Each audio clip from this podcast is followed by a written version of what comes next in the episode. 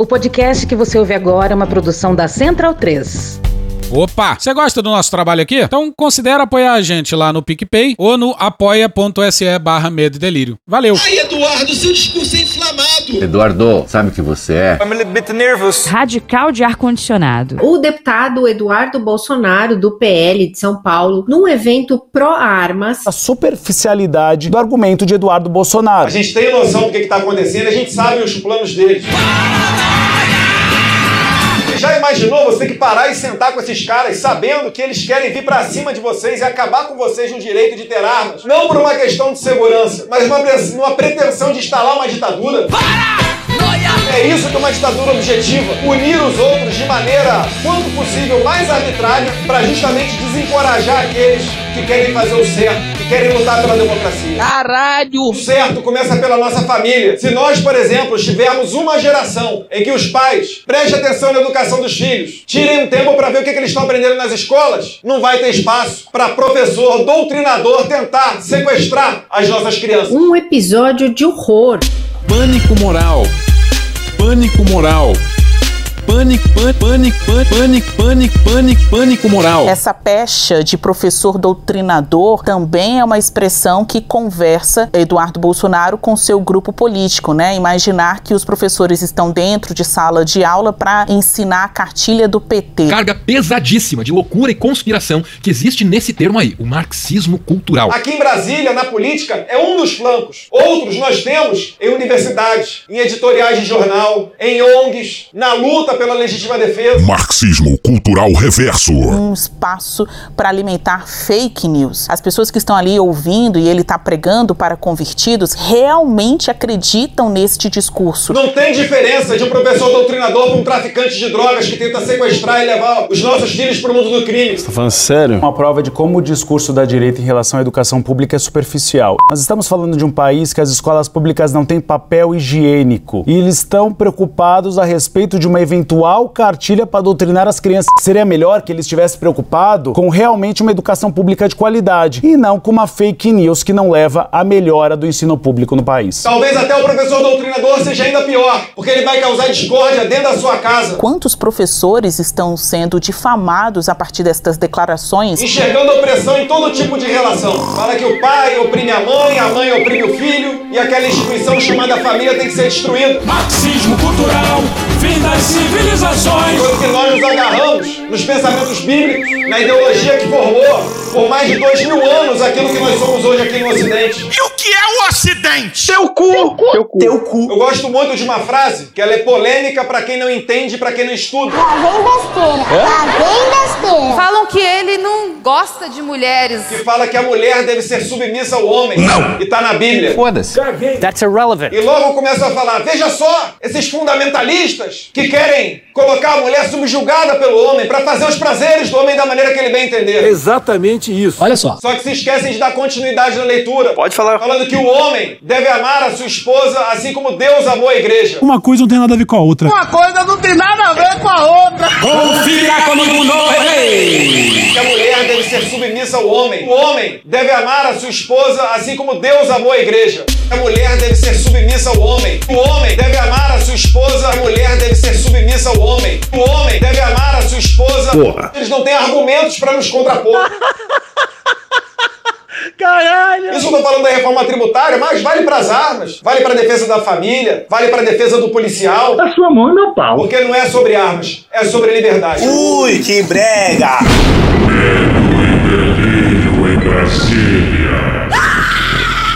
Vocês percebem a loucura? Legal. Olá, bem-vindos ao Medo e Delírio em Brasília com as últimas notícias do que restou do Brasil. Bom dia, boa tarde, boa noite. Por enquanto. Eu sou o Cristiano Botafogo. Cristiano, seu lixo. Cristiano, seu lixo. Seu lixo. Seu lixo. Seu lixo. Seu lixo. Lixo. E Cristiano. Aquele verme maldito. E o Medo e Delírio em Brasília Medo e delírio, um beijo pra eles, né? Foda-se o medo e delírio em Brasília. é escrito por Pedro Daltro. Um abraço, Dalton. E um beijo pro Pedro Daltro. Valeu, Pedro Daltro. Pedro Daltro. Pedro Daltro. Pedro Daltro. Pedro Daltro. Pedro Daltro. Pedro Daltro. Esse é o episódio dias 187 a 190. Ah, é? Foda-se. Bora passar pano? Não. Tá, mas bora tentar passar um pouquinho menos de raiva? Bora. Bora. Bora! É o caralho, hein, Luiz Inácio? Alô? Voltamos devidamente, senhoras e senhores. Vamos nós! A gente precisa falar do poste geral da República. O Ministério Público e este Poder Judiciário esteve de forma discreta, estrategicamente discreta, evitando que extremistas de todas as naturezas e ordens se manifestassem contra o regime democrático. Não fode, porra! Pois é, o Aras resolveu se colocar via Twitter. Twitter? No Twitter dele? Na disputa pela PGR. Sim, pela própria recondução à PGR, depois de tudo que aconteceu. Você é maluco, é? Resta saber se todos eles terão a disposição que o procurador-geral demonstrou nesses quatro anos. Peço horas que foi um amor à primeira vista. Para enfrentar e desestruturar as bases do lava-jatismo, enquanto recebia, ao revés, uma. Atenção, é agora que o bicho vai pegar. Chuva de projéteis traçantes iluminados por um jornalismo alimentado pelo denuncismo atroz e acrítico. Repita. Chuva de projéteis traçantes iluminados por um jornalismo alimentado pelo denuncismo atroz e acrítico. Caralho! Pois é, o Aras teria sido criticado pela imprensa por desestruturar as bases do lava-jatismo. Repito. Desestruturar as bases do lava-jatismo. Não tem nada a ver, não, com acobertar crimes de um certo presidente, não. Jair! Até então, tinha só um papo esquisito de que o Lula poderia reconduzir o Aras, o que soa absolutamente grotesco. Mas aí, não só o Aras publicamente se colocou no páreo, como horas depois... O Jacques Wagner estava na Globo News falando isso aqui, ó. Eu sou obrigado a dizer aqui que reconheço o trabalho que o atual Procurador-Geral da República fez ao bem da volta à normalidade depois de um período bastante complicado e duro O que, que é dura? de uso do ativismo judicial para caçar pessoas e reputações. Então, na minha opinião, é inegável essa contribuição que ele deu. Não reconhecer isso é de novo trabalhar no eu sou oposição porque eu sou oposição. É meu pau em sua mão. Bom, se foi esse o critério, a gente liga o foda-se de uma vez e entrega a PGR pro hacker de Araraquara. Então, reconheço que ele prestou um serviço importante para o Brasil, para o Poder Judiciário. Agora você repara na loucura. O Aras foi indicado pelo Bolsonaro em 2019. O Aras acobertou todos os crimes do Bolsonaro, quem talvez seja o mais criminoso dos presidentes. Criminoso, confesso. Eu fui o único chefe de Estado do mundo que foi na contramão do que se pregava tocante à pandemia. O único. Bolsonaro promoveu uma sabotagem federal na pandemia com o aval, com a chancela do Aras. E, honestamente, foda-se o que, que o Aras achava ou deixava de achar da Lava Jato. A gente precisa ter alguma proporção da desgraça. Só na pandemia, o Jair e os seus generais, por conta dessas ações e omissões, foram responsáveis por centenas de milhares de mortes. Nesse contexto, porra, foda-se o lava-jatismo, né? Foda-se, inclusive o Sérgio Moro. Opção. O Lula reconduziu Aras, quem permitiu, quem deixou o portão aberto pro criminoso governo Bolsonaro, só pode ser classificado como escárnio. Isso é, presidente, com todo respeito, um É escárnio. um deboche. Deboche. Deboche. Com as famílias daqueles que morreram na mão desse governo. E não foram poucas famílias, não. Quantas mortes teriam sido evitadas se a Procuradoria-Geral da República tivesse feito o seu trabalho constitucional? Porque se Bolsonaro tivesse sido contido na primeira incursão contra o combate sério à pandemia, o resultado não teria sido esse. Teria sido menos pior. Se Bolsonaro tivesse sido contido nos ataques e nas falas à democracia, Bolsonaro não teria ido tão longe, esgarçando parte do tecido democrático brasileiro. E foi o silêncio e a inação de Aras, com uma venda nos olhos, que permitiu tudo isso. Então, Bolsonaro tem a sua grande parcela na história política dos últimos quatro anos, na condução da pandemia e nesse esgarçamento da democracia. Em conivência, Sim, né? mas ele não teria ido longe se não fosse Augusto Aras, ou se Augusto Aras tivesse feito o seu papel, o que não fez. E aí agora, a despeito do que o PT acha, do que foi Aras na Lava Jato, se fecha os olhos para todo esse resto, porque eles aplaudem a conduta de Aras na Lava Jato. Como dizia o poeta, que me fala todo dia, te amo, te amo, te amo, meu Beijo, Natuza. Olha só, e se a gente tivesse que chutar, nem fudendo esse intervalo de poucas horas entre o tweet do Aras e a entrevista ao vivo do Jacques Wagner na Globo News, foi coincidência. Eu não acredito em coincidência. Olha essa matéria da Larissa Borges na Veja no dia 24 de abril desse ano. Embaixador informal do projeto de recondução do procurador-geral, o líder do governo no Senado, Jacques Wagner, do PT da Bahia, tem a missão de sondar o presidente Lula sobre supostas vantagens de considerar o nome do atual PGR. Nenhuma, zero. A quem considera ponderado, discreto, estrategicamente discreta e refratário a pirotecnias investigativas. Van sério? Nem a lindora Totalmente drosófila. conseguiria elogiar o Aras dessa forma, hein? E lembrando que é preciso sim ouvir o Jacques Wagner, pra depois falar o oposto do que ele disse. Lá em 2015, o Jacques Wagner, então ministro da Defesa, levou pra Dilma o nome do terceiro general mais antigo pro comando do Exército. O general em questão era o Vilas Boas. Jacques disse que a Dilma poderia confiar no Vilas Boas. Hoje em dia, o Jacques Wagner classifica o tweet do Vilas Boas como um episódio pontual. A sua mão é meu pau. Dizendo que não queria fazer julgamento. Olha só. E outro baiano que apoia o Aras é o Rui Costa. Não, brother. Ah, mas calma que ainda tem isso aqui, ó. Breaking news. O ministro Gilmar Mendes, do STF, determinou o desarquivamento de uma investigação sobre supostas irregularidades e omissões durante o governo de Jair Bolsonaro na pandemia da Covid-19. Eu fui o único chefe de Estado do mundo que foi na contramão do que se pregava tocante à pandemia. O único. O ministro determinou que a PGR, Procuradoria-Geral da República, reavalie se existem indícios de crimes nas condutas do ex-presidente Jair Bolsonaro, É por isso que Deus te escolheu. do ex-ministro da Saúde Eduardo Pazuello, Procura o médico rapidamente, tá o coquetel Pazuello aqui, tá ok, pessoal? do ex-secretário executivo da pasta da Saúde, Elcio Franco, O terrível homem do broche de caveira! da ex-secretária de Gestão de Trabalho da Educação na Saúde, Mayra O Pinheiro, estado do Amazonas é o primeiro estado do Brasil que recebe o aplicativo Tratkov. do ex-presidente do Conselho Federal de Medicina, Mauro Luiz de Brito, e o assessor do presidente Bolsonaro, Fábio Weingarten. Eles estão mexendo com a pessoa errada. Eles são investigados por crimes como epidemia com resultado morte, emprego irregular de verbas públicas e prevaricação. O senhor fez algum contato com alguma autoridade venezuelana para conseguir esse apoio? É, não, eu- a doação foi oferecida pelo governo venezuelano. O senhor ligou para alguém da Venezuela? Não, O senhor agradeceu ao gesto do governo venezuelano? não. Perfeito. Faltou o Ernesto nessa lista aí. E curiosamente, muito curiosamente, justamente no momento em que o Aras e o Jacques Wagner deram o salve, o Gilmar dá ao Aras a oportunidade de declarar o seu amor à democracia. Eu te amo, eu te amo e eu te amo. E alegar um momento de uma cognição incompleta. Pra mudar a posição da PGR sobre os crimes de Bolsonaro na pandemia, o que eventualmente tornaria mais palatável a sua recondução. Ei, fodendo! Anistia é o caralho, hein? Anistia é o caralho. E Aras é o caralho, hein, Luiz Inácio?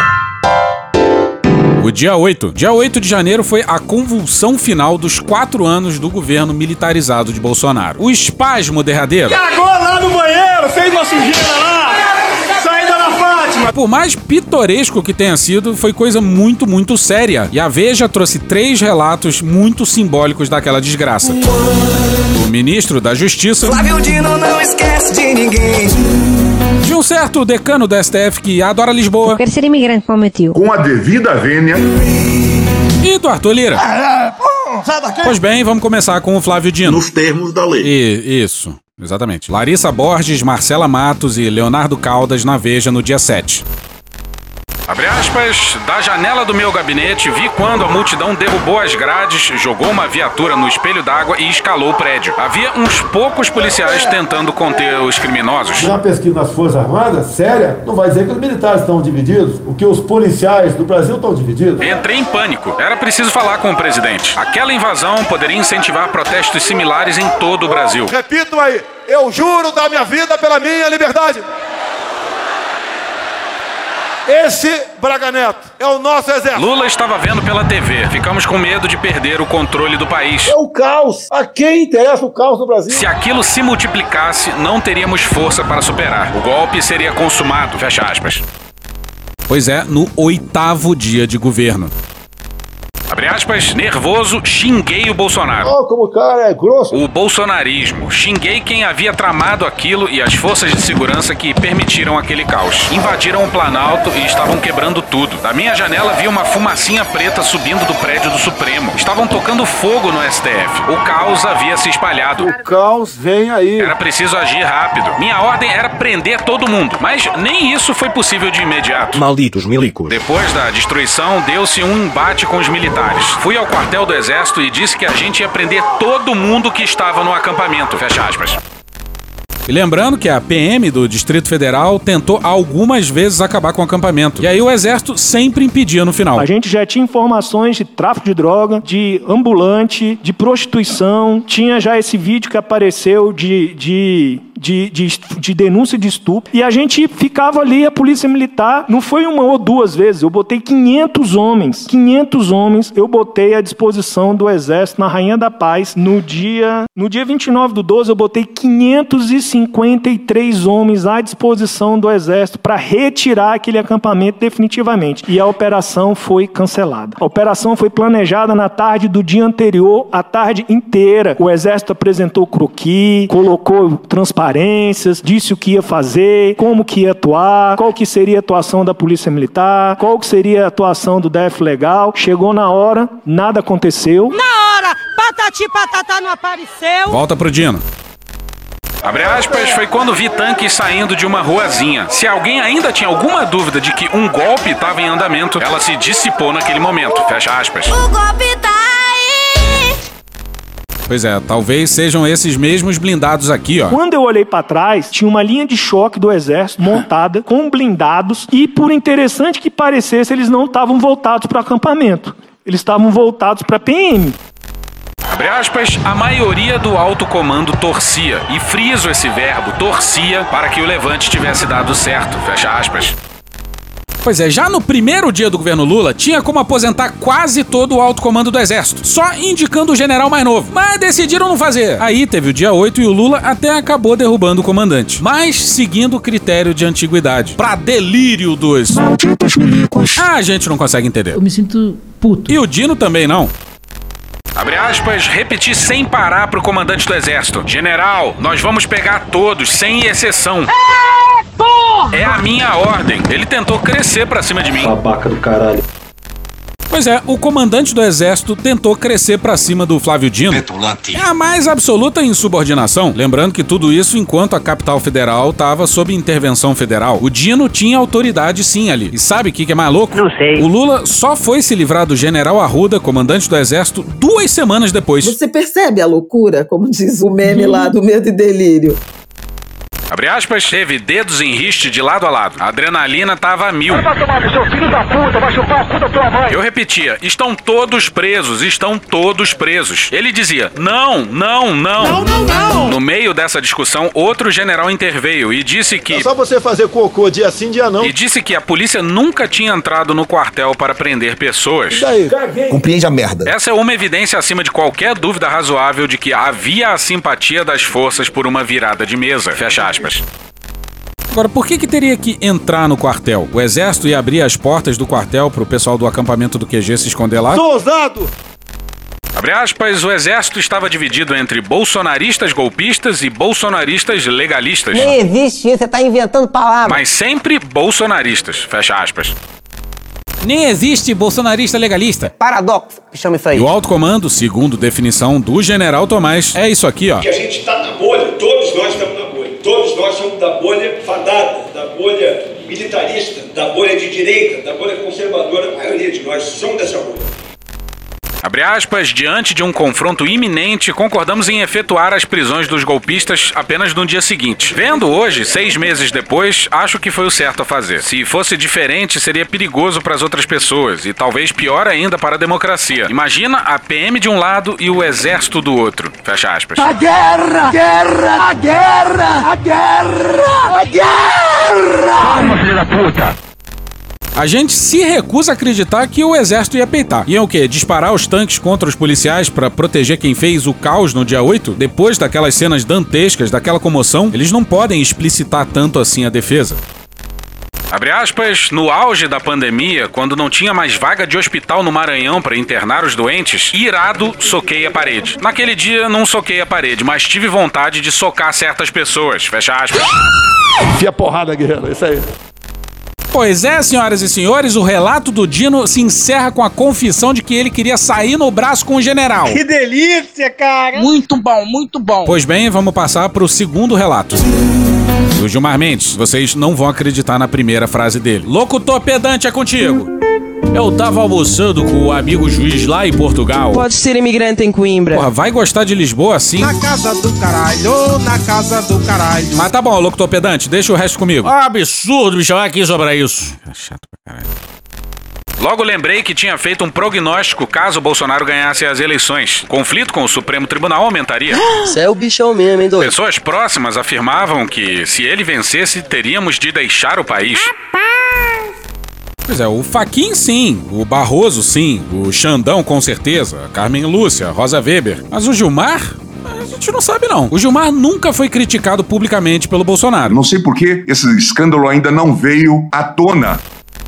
E desde as comemorações do 7 de setembro de 2021, eu temia que algo como aquilo ocorresse. Ficamos sabendo agora que o presidente da República resolveu agir. E a partir de agora, o Brasil está em estado de sítio. Não é, mentira. Liguei de imediato para os ministros Flávio Dino, Alexandre de Moraes e para a presidente Rosa Weber. Todos estavam tentando entender o que estava acontecendo. Que viagem é essa, velho? Flávio me descreveu par e passo Fica um pouco pedante dizer isso, né? a invasão dos prédios, a omissão da polícia e discutimos o que poderia ser feito de imediato. Depois que me apossei da realidade, passei a pensar nos instrumentos que poderiam ser usados para enfrentar aquela situação caótica. Estado de defesa e intervenção federal. Quase não dormi naquela noite. Cuidado. E essa aqui, ó, continua no Gilmar, hein? Lembrei de um dia no início da pandemia Rimou. em que Bolsonaro me falou das dificuldades da campanha, da facada e se pôs convulsivamente a chorar. Coitado o quê? Ele é um cocô. Fiquei com a impressão de que ele era uma alma torturada. Eu sou favorável à tortura, tu sabe disso. A alma torturada que louva torturador. Ei, Bolsonaro! Ainda existem detalhes obscuros nessa história. Tenho a impressão de que a maioria do alto comando das Forças Armadas é legalista. Oh, pega aí. pega aí. Mas não foi por acaso que a polícia de Brasília não fez nada naquele dia. O alto comando das três forças discutiu o golpe. Eu perguntei para o tenente brigadeiro do ar, o presidente do STM, Joseli Camelo, sobre essa coisa que eu tenho falado aqui. Mas é tanta gente das Forças Armadas envolvida, é, se comportando de maneira diferente do que tem que se comportar. Ele falou assim, mas nenhuma vez o alto comando de nenhuma das três forças aceitou integralmente, foco na palavra integralmente que eu dou aqui, sublinho a palavra integralmente, quer dizer, foi discutido no alto comando das três forças, mas não teve apoio integral. Pois é, um alto comando que discute a possibilidade de um golpe já é golpista, porra. Siga ele em frente com o golpe ou não. Pra ser golpista, você não precisa necessariamente executar um golpe. É preciso investigar a fundo e punir quem cometeu crimes. Sério? Percebi também que a canalização do ódio contra o tribunal foi muito maior do que com o Planalto e o Congresso. O povo é o supremo poder.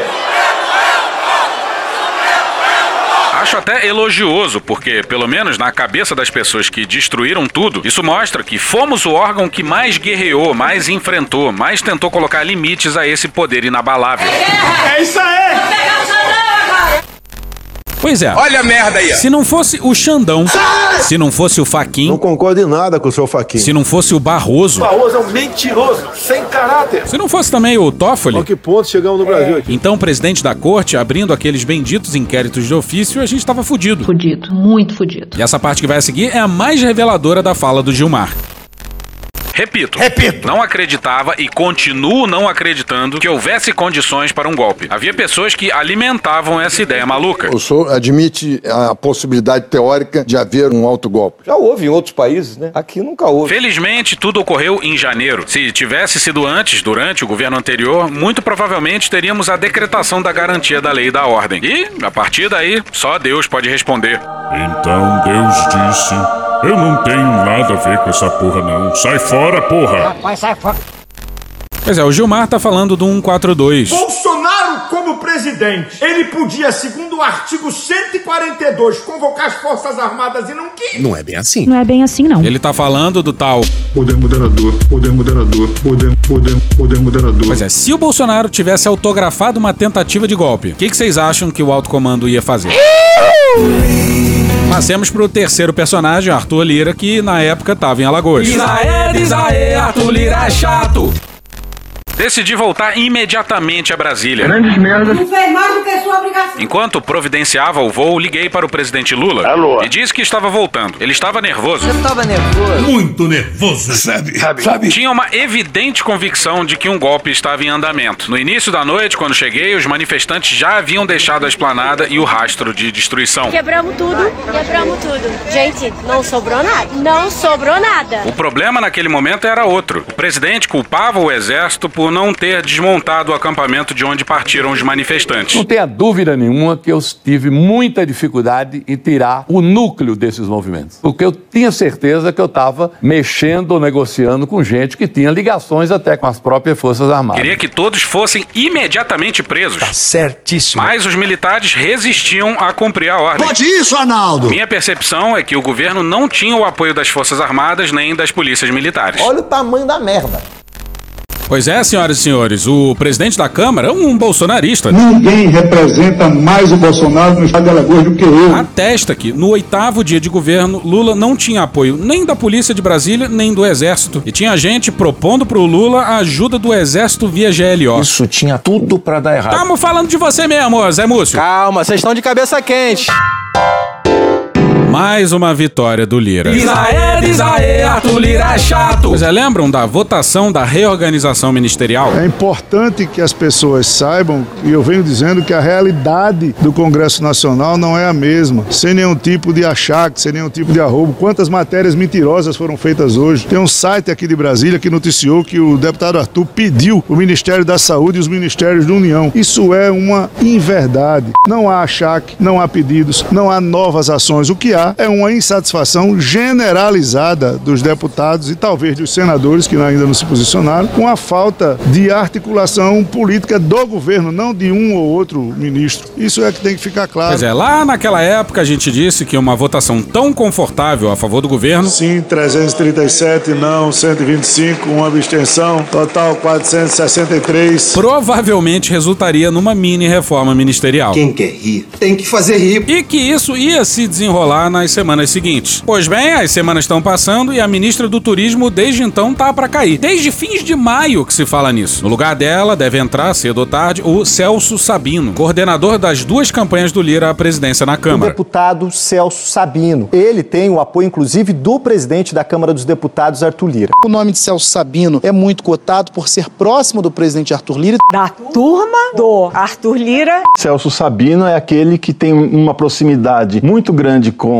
o presidente da Câmara. Celso Sabino tem agora o respaldo da bancada e do presidente da Câmara. A deputada Daniela do Vaguinho e o deputado Celso Sabino são dois amigos de primeira hora. Como Mussum ensaboado, escorregando. Sou grato ao Celso. O Celso foi articulador da minha eleição nas duas eleições. O deputado Celso é um nome que pode ter mais apoio partidário. O Lula já recebeu a carta de demissão, mas pediu para a ministra Daniela esperar. O Lula tá esperando isso que vai a seguir, ó. Gerson Camarote no dia 6 no G1.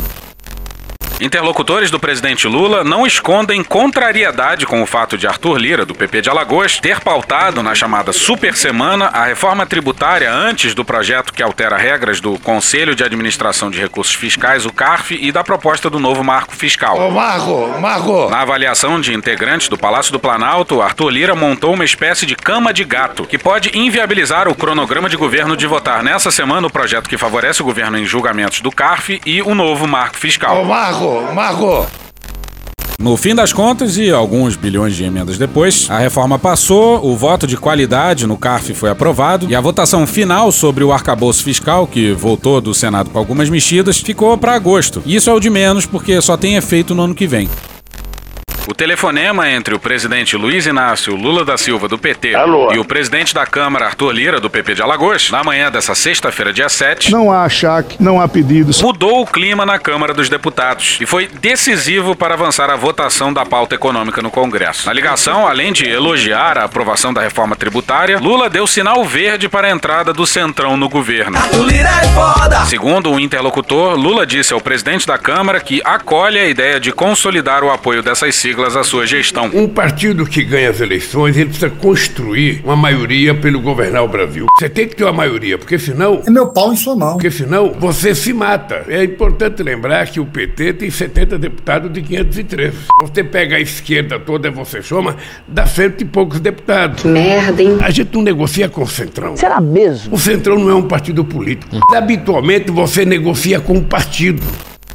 Pois é, o Lira repetia que. Não há achaque, não há pedidos. Disse várias vezes que jamais falou em ministérios, que não tinha nada disso. Eu sempre combati os governos de coalizão, eu sempre fui contra a participação do Congresso, eh, principalmente em ministérios. Eu sempre defendi essa tese de que cada poder tem que se restringir à sua circunscrição constitucional. Aham. Pois é, mas eis a listinha do Lira. No Gerson Camarote, no dia 7, no G1. Ministério do Desenvolvimento Social, hoje comandado por Wellington Dias, a ser entregue ao PP. Ministério do Esporte, hoje comandado por Ana Moser, a ser entregue ao Republicanos. Ministério do Turismo, hoje já com União Brasil, mas com porteira fechada. Comando de órgãos como Correios, Fundação Nacional de Saúde, a FUNASA e até mesmo a presidência da Caixa Econômica Federal. Supermercado Nacional. Fazer o que nessa merda, né? Mas é a Caixa iria para um aliado do Ciro Nogueira. A população conhece a história de um presidente, um presidente que marcou a sua tra- trajetória de vida com muita coragem, muita determinação, ajudou os brasileiros. Pois é, e isso aí vai desesperar o Bolsonaro. Eu acho é pouco. E no fim das contas, essa é mais uma vitória do Lira. Isaê, Isaê, Arthur Lira é chato. E não é possível que o Lira vai eleger um sucessor, hein? Não é possível! Estou no limite, Brasil. O Hospital do Lira. O Lira é um prodígio, né? Isso ninguém pode negar. Arthur Lira é foda. Pois é, mas tal qual o Bolsonaro, o Lira poderia mandar um. Eu não sou médico, mas sou ousado. Bora pro Breno Pires. Muito bom, muito bom. Na Piauí no dia 7. Enquanto a Câmara dos Deputados varou a madrugada nessa sexta-feira aprovando a reforma tributária, o presidente da casa, Arthur Lira, comandou a sessão com uma certeza. O caixa do Hospital Veredas, em Maceió, que recebeu quase um bilhão de reais nos últimos sete anos, engordou um pouco mais. Não há achaque, não há pedidos. Só repetindo, um bilhão em dinheiro público ao longo de sete anos. Nos últimos dias, o governo Lula liberou mais 18 milhões de reais para o hospital em Maceió, cuja diretora financeira é prima de Lira. Suspeito. Os valores fazem parte de uma bolada total de 197 milhões de reais destinados a Alagoas. Esses 197 milhões de reais correspondem a 29% de tudo o que o Ministério da Saúde liberou do saldo que restava do orçamento secreto. Ou seja, Alagoas foi o estado mais beneficiado do país. Por que será? E dentro de Alagoas, o Hospital Veredas é o maior beneficiado. Os 18 milhões que recebeu superam o repasse recebido por 18 estados da federação. Caralho. Desde 2022, o caixa do hospital é comandado por uma prima do Lira, que vem a ser sobrinha do Bill de Lira. Ah, que boa, rapaz. Vai conversar. E o hospital não paga salário, acumula dívidas e os funcionários estão em greve, como muito bem revelado pelo pessoal da Piauí e da agência pública num trabalho conjunto. E olha quem estava antes dela. O antecessor dela, Adeilson Loureiro Cavalcante, no cargo entre 2017 e 2022, também era apadrinhado de Lira e durante um tempo acumulou a função com a de secretário do Ministério da Saúde, em claro conflito de interesses. bagunça. Eis a descrição desses caras. O diretor financeiro do hospital era secretário do Ministério da Saúde. Nenhum critério técnico é capaz de explicar como 29% dessas verbas liberadas pelo Ministério da Saúde são para Alagoas, um dos menores e menos populosos estados da federação. Eu não conheço a história de Alagoas, não, rapaz. Ao todo, os 197 milhões de reais repassados a Alagoas superam o que foi destinado a outros 20 estados: Bahia, Minas Gerais, Paraná, Espírito Santo, Piauí, Goiás, Acre, Rio Grande do Sul, Paraíba, Rio Grande do Norte, Santa Catarina, Amazonas, Tocantins, Pernambuco, Rondônia, Distrito Federal, Sergipe, Mato Grosso do Sul, Roraima e Mato Grosso levaram juntos 175,5 milhões de reais. Aqui, ó, ó, aqui, ó, você vê, ó. É, você não tá me mostrando pra sair? Ora, porra. Só o Fundo Municipal da Saúde de Maceió é o destino imediato de 91 milhões de reais, o que representa mais do que todos os estados do Brasil, exceto o Rio de Janeiro, com 114 milhões, receberam individualmente até a presente data. E o Hospital da Turma de Lira também aparece como destinatário de valores que superam o recebido individualmente por 18 estados. Paraná recebeu 17,6 milhões, o Espírito Santo 14,6 milhões, o Piauí 13,9 milhões e Goiás 9,7 milhões. No fim da tabela, Roraima recebeu 1,1 milhão de reais e Mato Grosso apenas 450 mil reais, o que significa 2,5% do que está recebendo o Hospital Veredas. Só sete estados receberam mais valores que o hospital, cuja diretoria financeira é comandada pela prima de Lira. Sabe o que, que é pior? A Piauí e o Breno Pires só descobriram para onde foi o dinheiro com as informações estaduais. Se dependesse do governo, não ia saber de nada. A informação de que o Hospital Veredas receberá mais 18 milhões de reais, por exemplo, não foi fornecida pelo Ministério da Saúde, e sim pela Secretaria Municipal de Saúde de Maceió, quando a Piauí questionou os destinos dos primeiros 25 milhões de reais repassados pelo Ministério à capital alagoana. Ô Luiz Inácio, essa informação tinha que ter sido repassada pelo Ministério. Por causa disso, não se sabe quem deu a verba. A Piauí questionou aos nove deputados alagoanos quem indicou as verbas para o Veredas. Arthur Lira não respondeu. Significa.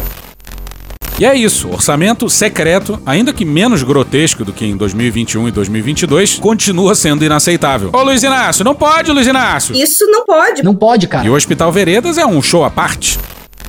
O Hospital Veredas, como mostrou a reportagem da Piauí e da agência pública, é uma caixa preta em relação às finanças. Não apresenta prestações de conta, balanços financeiros, contratos e lista de fornecedores. O hospital, financiado sobretudo por dinheiro público, costuma contratar advogados com honorários milionários, incluindo parentes de ministros de tribunais superiores, como Roberta Maria Rangel, esposa do ministro do STF Dias Toffoli, e Eduardo Martins, filho do ministro do STJ Humberto Martins. Pois é, Humberto Martins, que sentou em cima do processo e muitos anos depois livrou o Lira daquela investigação sobre rachadinha em Alagoas, aquela que teria tornado ele inelegível desde a eleição de 2018. Quero saudar o meu querido amigo e conterrâneo, deputado federal Arthur Lira. O Alessandro Vieira pediu que a CGU investigasse o hospital. E porra, se for atrás disso. É, é, pô, sai daqui, vai embora, filha da puta. E lembrando que a história desse hospital não tem nada a ver com a rachadinha em Alagoas. Uma coisa é uma coisa, outra coisa é outra coisa. E também não tem a ver com o escândalo dos kits de robótica e os pagamentos a um tal de Arthur. O que não falta é escândalo. Um grande escândalo. A Academia do Xandão. O cachorro do Supremo. Pois é, olha só como é o exército brasileiro. O Xandão costumava malhar na Academia do Comando Militar do Planalto. O que já é um absurdo, mas deixa isso pra lá. Esquece essa merda aí, pô. Olha o que, que aconteceu em 2022. Bela Megali no dia 7 no Globo. O magistrado costumava frequentar a Academia do Comando Militar do Planalto em Brasília, até que no ano passado recebeu um recado inusitado da cúpula do Exército. O local seria fechado para reforma e Moraes não poderia mais se exercitar ali. Sai, sai, sai da minha frente. Na ocasião, o comandante da força era Marco Antônio Freire Gomes. O ministro deixou de frequentar o espaço. Sai, Alexandre de Moraes! Atenção, atenção, é agora que o bicho vai pegar. É agora que o bicho vai pegar. A academia, que tem instalações modernas e foi inaugurada em 2015, não fechou as portas para a reforma. Caralho! Pois é, a academia nunca fechou. Todo mundo sabe o que ocorreu. Não só os generais se dobraram aos caprichos do Bolsonaro, como nem se deram ao trabalho de fechar, mesmo que de fachada, a academia por, sei lá, alguns dias. Porra. Militares relataram à coluna que o general Freire Gomes se arrependeu da proibição. Ridículo, né? E fez chegar a Moraes o recado para voltar à academia. Estou arrependido. O ministro, porém, não retornou. Mano, corra, rapaz. Pois é, o Xandão ficou Bastante chateado, chateado. Recentemente, Moraes chegou a contar o episódio em tom de brincadeira para membros das forças e ouviu que poderia voltar a se exercitar nas instalações do CMP. Xandão fazendo troça do exército em papo com o general, hein? Caralho, o maluco é brabo. Ah, e por falar em exército e troça, o Mauro Cid foi depor fardado. Vou colocar minha farda pra poder intimidar. Eu vou depor de fardinha. Bora pro César Tralli no G1 no dia 11. O tenente-coronel Mauro Cid insistiu com a família e advogados para ir fardado à CPI dos atos golpistas nesta terça-feira, dia 11, para reforçar que é um militar e, portanto, deve lealdade a seus superiores e para passar a imagem de seriedade e respeito. Pô, pega aí. pega aí. Aí o exército soltou uma nota oficial curiosa. O Centro de Comunicação Social do Exército informa que o Tenente-Coronel Mauro César Barbosa Cid foi orientado pelo comando do Exército a comparecer fardado à Comissão Parlamentar Mista de Inquérito, pelo entendimento de que o militar da ativa foi convocado para tratar de temas referentes à função para a qual fora designado pela Força. Se o nosso governo falhar, errar demais, todo mundo erra, mas se errar demais, essa conta irá para as Forças Armadas. Porra nenhuma. Porra nenhuma, rapaz. O que, que o exército ganha com alguém tão enrolado como o Cid indo depor de farda? Nada. Ainda mais alguém que respondeu isso pra toda pergunta. Não, sacanagem. Em respeito ao senhor, reitero minhas con- considerações iniciais, que intimamente, por tudo que eu tenho sido investigado, vou seguir a orientação dos meus advogados e do habeas corpus do STF e vou permanecer em silêncio. É o famoso. Vai tomar no cu com todo o respeito. É estranho os generais terem mandado o Cid depor de farda. Tem coisa aí. O Cid ficou em silêncio nos depoimentos pra. Duas PS. E agora também na CPI. Mas na sua fala inicial, o Cid falou sim. E o Henrique Vieira foi bem demais. O trecho é longo, mas vale. Eu gostaria de iniciar a minha fala, porque a estratégia do coronel Mauro Cid de ficar em silêncio, ela é legítima do ponto de vista jurídico, é um direito constitucional, mas eu queria chamar a atenção para o que foi dito. De verdade, tem algo que ele disse e que, na minha opinião, merece muita atenção. Atenção. O que ele disse antes disso? Lido de forma objetiva, foi preparado e foi escrito. Ele disse que não estava na esfera das funções dele apreciar e emitir opiniões. Eu insisto, ele poderia não ter dito isso, mas quis dizer. Escreveu o texto. A cara do Cid nessa hora é impagável. Ao contrário do Lavande, ou Lawande,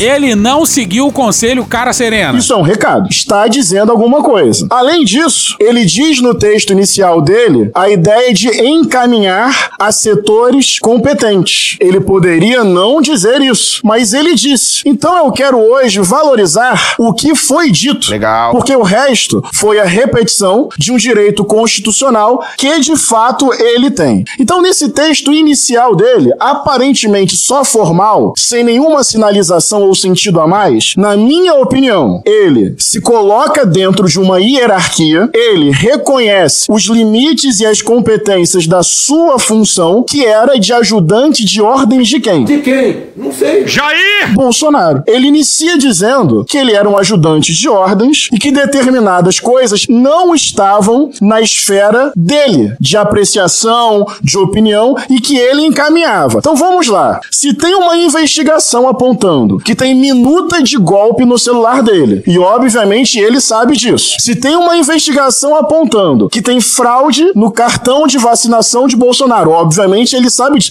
Ele sabe do que ele é investigado. Ele sabe os crimes aos quais ele está respondendo. E no início do depoimento dele, ele diz: Eu era apenas um ajudante de ordens. Canalha! Então é daí que vem ajudante de ordens. É talvez ele recebesse ordens. Na minha opinião, esse texto inicial está dizendo o que ele acredita que hoje ele pode dizer. Na minha opinião, o texto inicial está dando um indicativo do que ele poderá vir a dizer. Olha o passarinho cantando, que coisa bonita. Porque eu insisto, ele não chegou aqui e disse: Boa tarde, Vossas Excelências, ficarei em silêncio de acordo com a previsão constitucional. Tem dois parágrafos anteriores que, de forma técnica e objetiva, ele relembra qual era a função dele, qual era o lugar dele dentro de uma hierarquia. Ora, se a investigação comprovar que houve crime cometido por Mauro Cid, ele hoje acabou de nos dizer, nos dois primeiros parágrafos, que ele não estava sozinho, que ele estava dentro de uma hierarquia e que ele não tinha nem poder de ir além daquilo. Caralho, o maluco é brabo. Então, na minha opinião, o que passou despercebido tem valor em termos de investigação. Fora o contexto, a relação histórica com Bolsonaro, pessoal e política. Fora o contexto, minuta de golpe no seu celular. Mas além desse contexto, eu realmente prestei atenção na leitura inicial do Mauro Cid, quando ele faz questão voluntariamente de dizer para nós: eu fazia parte de uma hierarquia, fora disso não é competência minha. Ora, se a investigação concluir que há crime cometido por ele, esse primeiro parágrafo de hoje se torna fundamental, porque ele está dizendo para nós: não estou sozinho, não tinha competência de para além disso, eu estava cumprindo ordens. Talvez o parágrafo inicial dele hoje seja histórico. Do jeito que ele pôde dizer, ele disse: estava cumprindo ordens. Ora, se nós descobrirmos que essas ordens eram criminosas, ele estava cumprindo ordens de quem? Acho que ele mesmo nos deu a resposta. Ajudante de quem? Jair! Submetido a quem? Messias! Cumprindo ordens de quem? Bolsonaro! Henrique Vieira tirando onda. Bateu uma salva de palma aqui pro profissional. Muito bom, muito bom.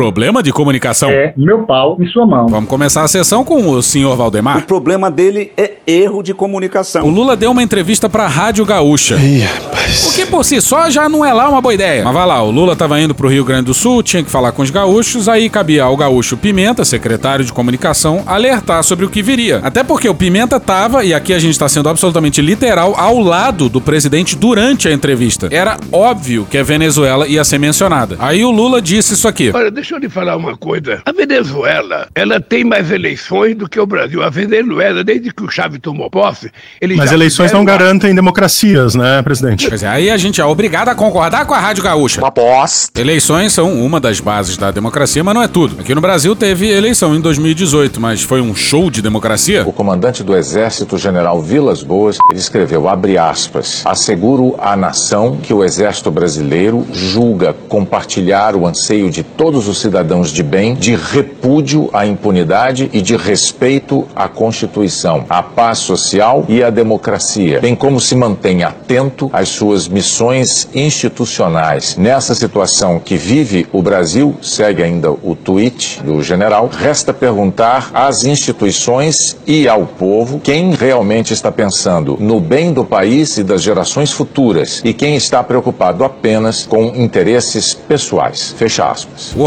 Orbán venceu quatro eleições lá na Hungria e a democracia húngara foi pra. Casa do caralho! Você pode discordar da gente de boa.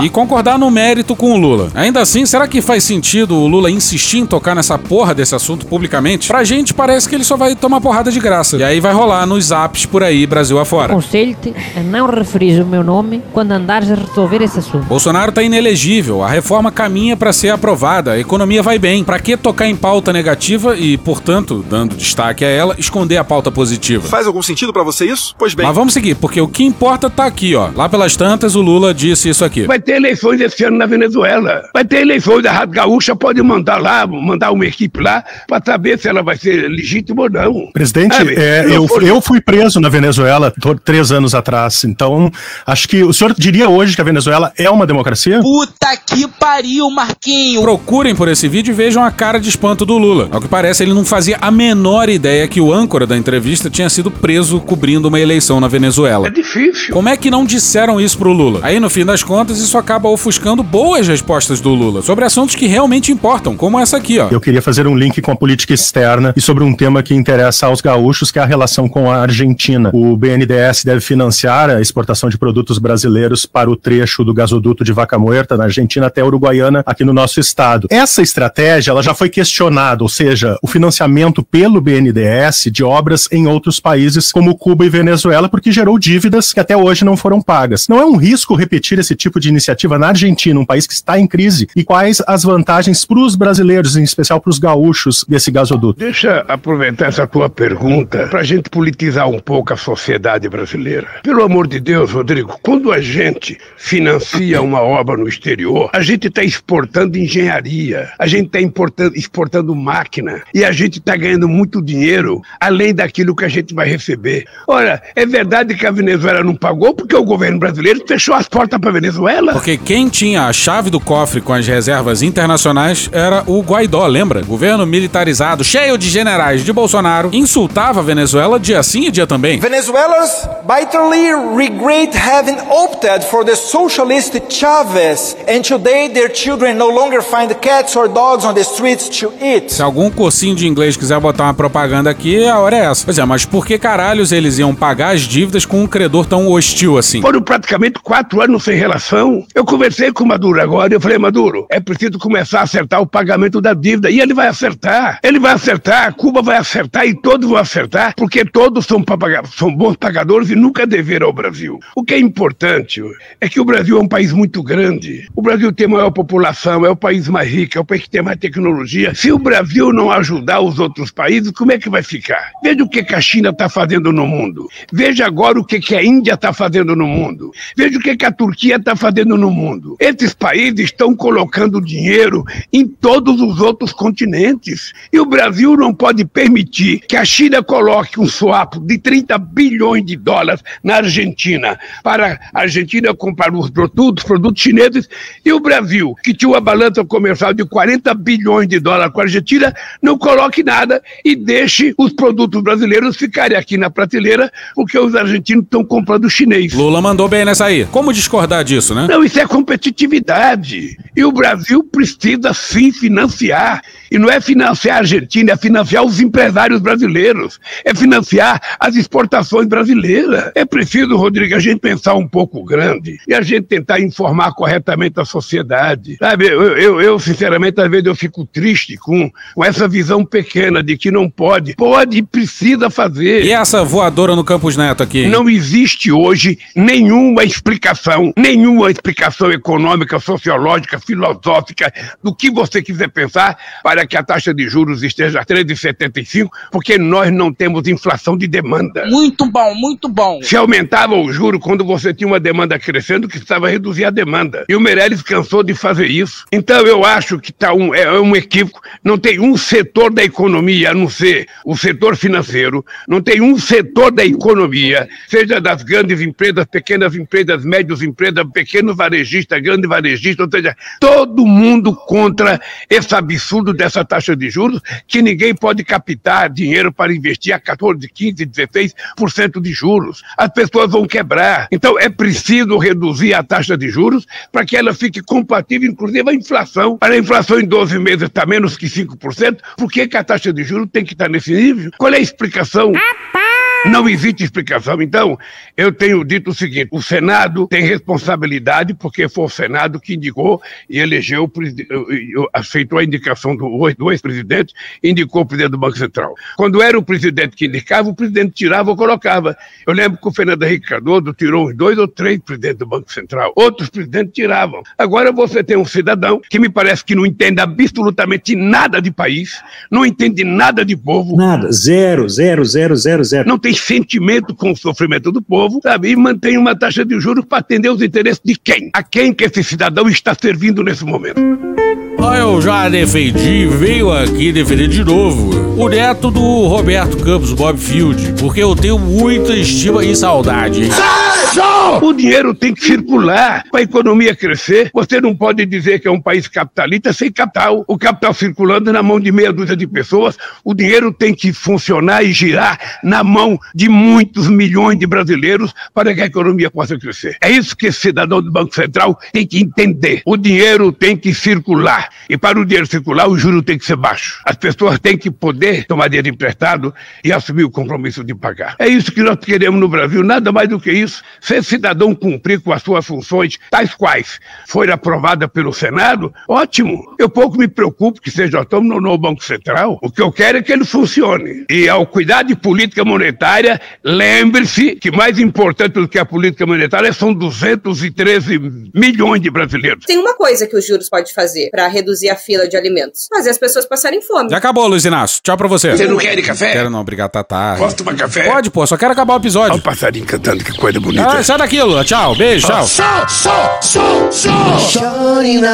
E hoje a gente fica por aqui. Esse episódio, os áudios de Poder 360, Rádio Band News FM, C-SPAN, Podcast Panorama CBN, My News, CNN Brasil, Raul Seixas, Black Sabbath, Meteoro Brasil, Rede Globo, Midcast, Júlio Victor, Programa Silvio Santos, SBT News, Choque de Cultura, Intercept Brasil, Cauê Moura, Rádio Globo, Franciel Cruz, MC Douglinhas, Gil Brother, Hermes e Renato, Galãs Feios, Angu de Grilo, Sami Bonfim, Maria Rita, Xadrez Verbal, Mônica Debole, Breno Breno Pires, Não Inviabilize, Alfredo Rolo, Globo News, Porta dos Fundos, História Pública, Estúdio CBN, Petit Jornal, Podcast Pauta Pública, Carla Bora, Pica-Pau, TV Justiça, Podcast no Pé do Ouvido, Magazine, Moreira da Silva, Tim Maia, Juliane Furno, O Antagonista, TV Senado, Metrópolis, UOL, Nosferato Sound Effects, Canal GNT, Drosófila, Igor Guimarães, DPF Tubes, Papo de Política, Band de Jornalismo, TV Brasil, Pesadelo na Cozinha, Leandro Hassum, Greg News, Brian McKnight, Bruno Aleixo, Brasil de Fato, Público, Mateuzinho Menor Nico, TV Câmara Distrital, Flow, Side Bamba, Cara Tapa, Roteirices, Joe Pass, Edilson Farias, Programa do Ratinho, Turma da Mônica, Esse Menino, Cocoricó, Blitz, Furacão 2000, TV 247, Metrópolis, Jornalismo, TV Cultura, Diogo Defante, Câmara dos Deputados, Tropa de Elite, Catiuxa Canoro, Thiago Rodrigo, Podcast O Assunto, Dom Juan, Gaveta, Gal Costa, Belo, Ronivon, ICL Notícias, Léo Santana, Ludmilla, Anitta, Snoop Dogg, Rock, Henry Bugalho, Vicente Celestino, Opaí, Léo Stronda, Zorra Total, Mr. Catra, Notícias Paralelas, BMCBDF, Valentina Bandeira, Rádio Guaíba, Rádio Gaúcha, Jornal Nacional, Edilson Farias, Bahia Cast, Chico Garcia, TV Quase, Jovem Pan, Podcast e The Office. Thank you! Se quiser e puder, pinga um lá pra gente no PicPay ou no apoia.se barra medo e delírio. Porra, doação ao caralho, porra. Não tem nem dinheiro pra me comprar um jogo de videogame, moro, cara? Assina o nosso feed no seu agregador de podcast favorito e dá uma olhada nas nossas redes sociais. E também no loja.medoedelirioembrasilha.com.br. Eu sou Cristiano Botafogo, o Medo e Delírio em Brasília é escrito por Pedro Daltro e um grande abraço. Bora passar pano? Não. Mas bora passar menos raiva? Bora. Me permite uma parte? Não lhe dou a parte. E eu não dou a parte pra esse sujeito aí, não. A política, ela nem sempre vai aparecer para você como um político de fato. Vai aparecer de outras formas e como forma de influência. E quando a gente olha para o campo uh, bíblico, em Efésios, Abril fala que existem artimanhas do diabo. Ou seja, o diabo ele tem artimanhas até chegar em você. Então, se existe um, uma, um inimigo, nós estamos em guerra. Surpresa. Se você não sabia que você está em guerra e que existe um inimigo, você não entendeu ainda o que é o cristianismo. É uma guerra constante contra o mal. A sua mão e meu pau. Acabou? Não. Aquela facada no Bolsonaro em 2018, na verdade foi uma facada em todos nós. O Bolsonaro, ele só tá entre o pessoal do poder e a população. Foi a primeira vez que o presidente parou e caminhou no meio do povo para olhar nos olhos de todos nós e ver o que que nós queríamos. Usa drogas pra caralho. Acabou? Não. Mas tem um cara que tira o meu sono. Eu começo a falar nele, meu coração palpita. Eu odeio esse cara com todas as minhas forças. Eu durmo e acordo pensando no mal que esse cara me fez e fez pra minha família. Eu canalizei nele todo o ódio que eu nunca tive na minha vida. Ele se chama Jair Bolsonaro. Eu só espero que esse inferno acabe porque eu tive Covid, você sabe. A gente perdeu familiares e eu tenho pra mim que a situação podia estar muito diferente. Eu não consigo ver uma frase desse cara sem desejar e eu nunca desejei mal pra ninguém. Esse cara me faz ter pensamentos inimagináveis. Hoje, quem defende esse cara, eu não respeito. Acabou? Não. O senhor acha que seria mais fácil, tá? Eu perguntei do Lula porque ele é um, ele é um, um personagem mais fácil que Bolsonaro. O senhor acha Muito mais. O Lula não tem comparação. O Bolsonaro não tem uma pessoa igual a ele. A gente tem que entender o Bolsonaro. O Bolsonaro não é uma pessoa, é de outro planeta. Ele não é uma pessoa que nem, é completamente diferente. Acabou? Não. Dylan, de 1962, chamado Blowing in the Wind. E lá pelas tantas, a metade pro fim da música, ele pergunta How many times can a man turn his head and pretend that he just doesn't see? Quantas vezes uma pessoa pode virar sua cara e fazer de conta que não está vendo? Or how many ears must one man have until he can hear people cry? Quantas orelhas um homem precisa ter até ele ouvir as pessoas chorarem? Filhos da puta. Acabou? Não. Na minha concepção existe direita, existe conservadorismo e existe uma outra coisa chamada bolsonarismo. É glorificação do ódio, é sarcasmo, é ironia, é desprezo completo à dignidade do outro, é riso diante do sofrimento humano, é uma lacração intencional na busca por autopromoção a partir do ódio deliberado contra o outro. O bolsonarismo faz da violência política e da política violência. No microfone e fora do microfone. É da lógica do bolsonarismo a ausência completa de solidariedade, compaixão, sensibilidade, amor ao próximo é a violência como política e a política como violência. Acabou? Acabou. Acabou. Beijinho, sigamos com muito amor e poesia. Ouve a voz do seu períneo. A boca é um ânus da face. Lexotan não se toma na veia. Quando você é jovem, qualquer pessoa que tem um baseado vira seu amigo. O Bolsonaro sendo atropelado. Tô de acordo. Fazer as pessoas passarem fome. É isso. Cenoura, cenoura, cenoura. Mais ou menos isso. Conversa de bêbado. Antigamente as pessoas ainda coçavam a virilha, hoje nem isso coça mais. Um opalão, um chevette, um gol bolinha. Nem todos os brinquedos têm a responsabilidade anatômica de um lango-lango. Eu sou alérgico a homens. Sempre que vais com um homem todo nu, incha-me o pênis. Ai, que dor no meu pau. Eu sou um especialista em pau. É a piroca. Eles têm um pênis. Cadê os machos? Desculpa. Desculpe. Desculpe. Desculpa. Desculpe. Você percebe a loucura, como diz o, o meme lá do, do Medo e Delírio, com, com a voz do Lula.